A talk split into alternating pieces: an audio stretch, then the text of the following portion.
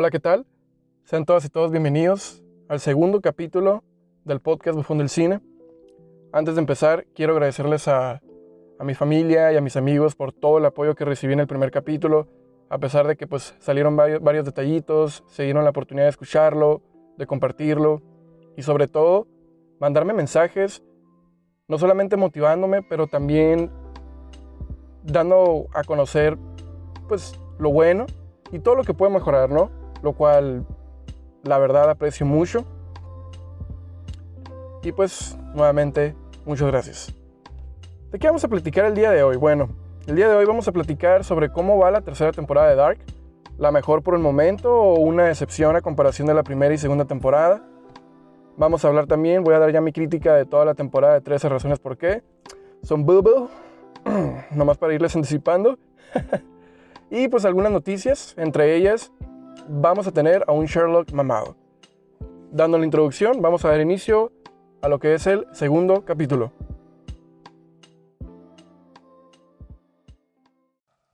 Y bueno, mis panas, hay que hablar de cómo va la tercera temporada de Dark. Para darles un poco de contexto, la verdad que yo soy muy fan de la primera temporada. Considero que es casi perfecta, desde los aspectos técnicos como la gran fotografía y el cómo la historia se va desenvolviendo, utilizando el factor característico de la serie, el cual es viajes en el tiempo. Todo se relaciona de manera brillante y sin que lo veas venir, y el que te diga que es muy predecible es un mentiroso, no le creas. La verdad que la serie sí presenta giros muy buenos e inesperados. Es casi perfecta porque sí considero que es una serie muy muy pesada, es muy densa.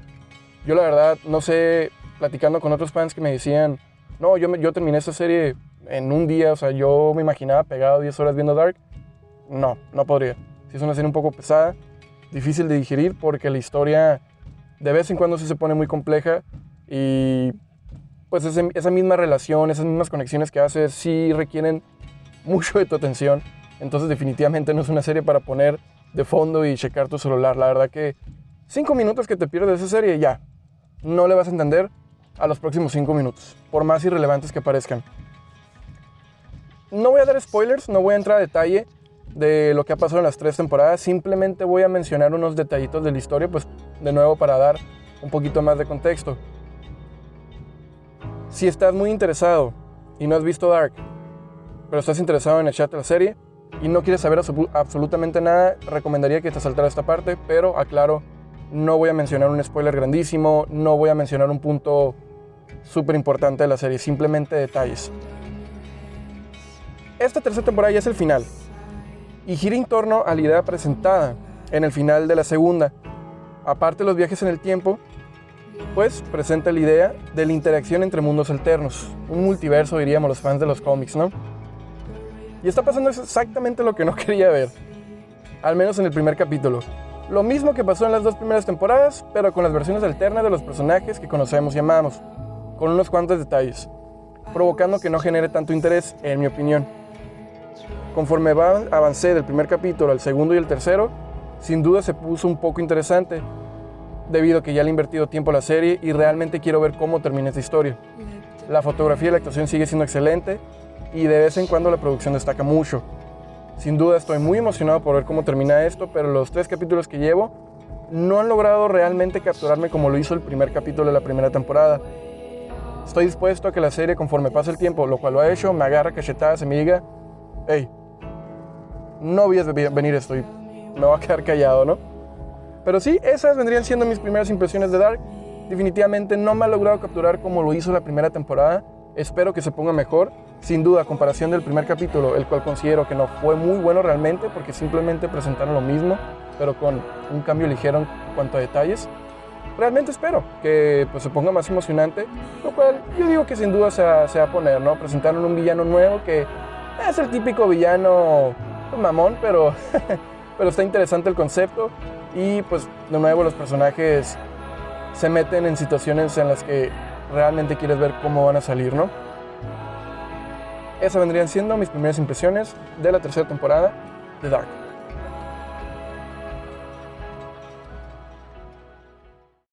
Hay que platicar sobre el final de 13 razones por qué esta cuarta y última temporada de la serie original de Netflix, que sin duda se le ha dado mucho reconocimiento, mucho ojo, ha tenido una audiencia muy considerable.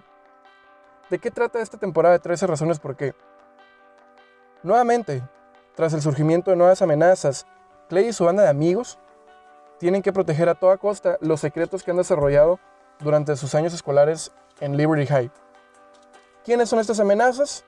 Pues bueno, una bola de futbolistas babosos que, que sacan todo de contexto y un muchacho resentido porque le mataron a su novio violador en la cárcel. ¿Eso suena bien? No. es un bobo. ¿Qué les puedo decir de esta temporada? Horrible. Les soy honesto, creo que la primera temporada es buena y definitivamente tuvo un mensaje que dar con el fin de hacer conciencia a esas problemáticas como el suicidio, las cuales son muy importantes, se tienen que saber y se tienen que trabajar. Pero desde la segunda temporada se notó de forma directa la falsa percepción que tienen los escritores sobre cómo es la vida de un adolescente, en la preparatoria.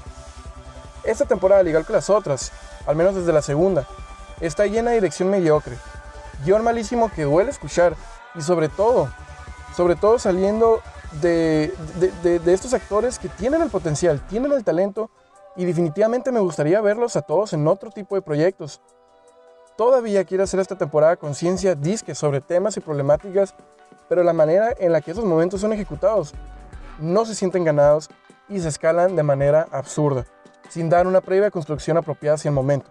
Y los personajes cometen acciones idiotas tras acciones idiotas por mera incoherencia. Los personajes aquí, como siempre, son incoherentes. El capítulo final, literalmente, es una película de hora y media, en donde nomás pasan como tres cosas relevantes, la cual una está totalmente sacada en la manga, la verdad. Muy, muy decepcionado, pero estoy decepcionado desde la segunda temporada y al, dar ya casi casi mi rant, a lo mejor se están preguntando bueno, pues ¿por qué pues, seguiste viendo la serie? Precisamente por lo cual a veces le damos la oportunidad, creemos que va a ser mejor uh, porque somos ciegos entre, ante la, la realidad de, que, de estos showrunners y pues porque la verdad te encariñas, ¿no? Te encariñas con los actores y con ciertos personajes y quieres ver cómo termina su historia, a dónde van, qué les espera en el futuro. Pero no considero que es una buena serie, al menos no desde la segunda temporada. Esta cuarta, puedo decir que, pues, qué bueno que se acabó, ¿verdad? Al final del día, podemos esperar que si otros escritores o showrunners desean hacer este tipo de series sobre problemáticas que se encuentran en el entorno juvenil, que sean dirigidas y ejecutadas de mejor manera. Y de nuevo, se les desea mucho éxito a los actores que conformaron esta serie porque la verdad son muy talentosos y sí me gustaría verlos en otro tipo de proyectos. Eso vendría siendo mi crítica de 13 razones por qué el final.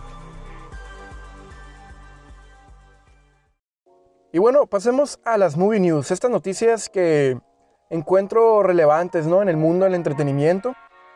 Vamos a empezar de nuevo con Netflix, porque ahorita Netflix está por de todo. Eh, va a ser una película titulada de manera oficial por el momento Enola Holmes. Enola, Inola, la verdad, perdón, no, no, no, no conozco el personaje. Esta es la primera introducción que tengo hacia lo que parece ser la hermana de Sherlock Holmes. Próxima película o serie original de Netflix, creo que más que nada va a ser una película. Eh, déjeme checo bien. Sí, es una película, la cual está dirigida por Harry Bradbeer y escrita por Jack Thorne. Le soy honesto, no ubico a Harry Bradbeer, no sé si sea su primer proyecto. Ah, no lo ubico, pero bien por él.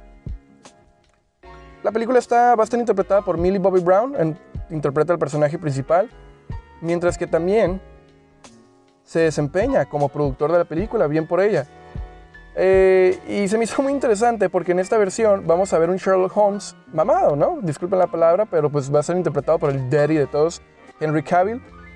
Y Sam Claflin, alias el Finnick o alias el que sale con la Daenerys en Yo antes de ti, será el fiel compañero Watson. Mm, no soy muy fan de Sherlock Holmes. he visto pues, la película con el Robert Downey Jr. y hace mucho tiempo empecé la, serie de BBC. No la he retomado, nomás me aventé la primera temporada. Me llamó la atención, sin duda sí empiezo a retomar esa serie, me la he recomendado mucho.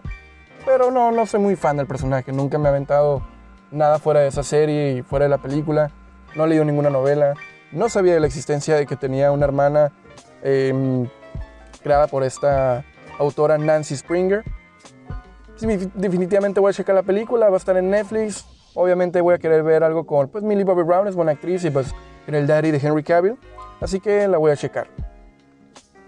Ahora nos pasamos a la siguiente noticia. De nuevo, Netflix estrenará el 8 de julio un documental titulado Mucho, mucho amor, la leyenda de Walter Mercado. Siguiendo la descripción oficial, el extravagante astrólogo y psíquico puertorriqueño que desafió las normas de género cautivó a más de 120 millones de espectadores con su mensaje de amor y esperanza, y luego desapareció misteriosamente. Ah, yo digo que para aquellas personas que les guste mucho este rollo de la astrología y de videntes, yo creo que, obviamente, si son fans de este personaje tan exótico como Walter Mercado, puede que les llame la atención este, este documental. Sin duda yo también a lo mejor le doy una oportunidad. Vamos a ver qué tan largo está el documental. Ahora nos pasamos a la siguiente noticia. Y fresquecita. Seth Rogen y Ivan Goldberg quieren lanzar nuevamente la estructura andina a la pantalla grande, pero esta vez como una película animada en CGI.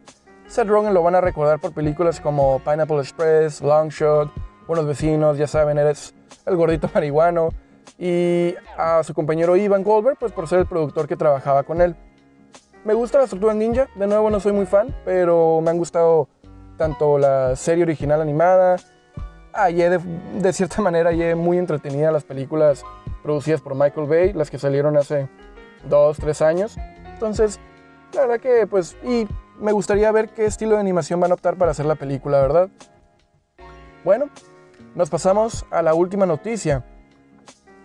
Se lanzó el tráiler de una película de terror, la cual se va a llamar Amulet, Amuleto. Se ve muy interesante, sobre todo porque está teniendo mucha atención a pesar de que va a ser una película con lanzamiento limitado eh, está producida por Magnolia Pictures, es una productora independiente. ¿Y de qué trata este tráiler, no? ¿Por qué esta película que diga? ¿Por qué el tráiler está generando tanta atención? Bueno, siguiendo también la descripción oficial que la pueden encontrar en el tráiler oficial en YouTube, un ex soldado que se queda sin hogar después de un accidente se refugia en el hogar que está prácticamente en descomposición de Magda, una joven solitaria que necesita desesperadamente ayuda mientras cuida a su madre enferma. Al principio todo va bien, mientras que Magda pues le da la bienvenida a Thomas a su vida, ¿no? Pero a medida que se acercan y comienzan a enamorarse de Magda, Thomas nota fenómenos extraños e inexplicables. Eh, el trailer se ve creepy, se ve interesante, tiene un ambiente tenebroso. Se, va que se, va que, se ve que va a tener momentos así de que, pues, ¿qué chingado está pasando, no? Muy seguramente tendrá que ver pues también con el terror psicológico y sin duda es un proyecto que me llamó mucho la atención. El tráiler está bien, está bien editado, la fotografía se ve muy interesante, van a utilizar efectos prácticos, lo cual siempre es bienvenido. Y pues bueno, esas vendrían siendo la sección de noticias de este capítulo. Y bueno chicos, muchas gracias a todos los que escucharon este capítulo nuevamente. Mil gracias a todos los que han apoyado, a todos los que han compartido, a los que se han tomado el tiempo en darme comentarios. Eh, esta es la despedida. Les quiero agradecer por acompañarme en este segundo capítulo. Espero que les haya gustado. Nuevamente me pueden mandar mensaje a través de Instagram, Facebook. Cualquier cosa es bienvenida. Eh, como les dije, no me voy a cansar de darles las gracias. Ah, la verdad que el primer capítulo recibió mucho más apoyo de lo que esperaba. Lo cual, este, pues les voy a ser sincero, me, fui al baño a llorar. Nada, no se creen, pero la verdad que sí, sí recibí mucho apoyo, no lo esperaba. Muy agradecido. Gracias por acompañarnos en este segundo capítulo, espero que les haya gustado. Se vienen también más noticias. Eh, recuerden que ahí viene el segmento de En Desacuerdo. Y en el próximo capítulo vamos a hablar sobre la joyita de la semana. Espero que les llame mucho la atención. Nos vemos en el próximo capítulo. Adiós.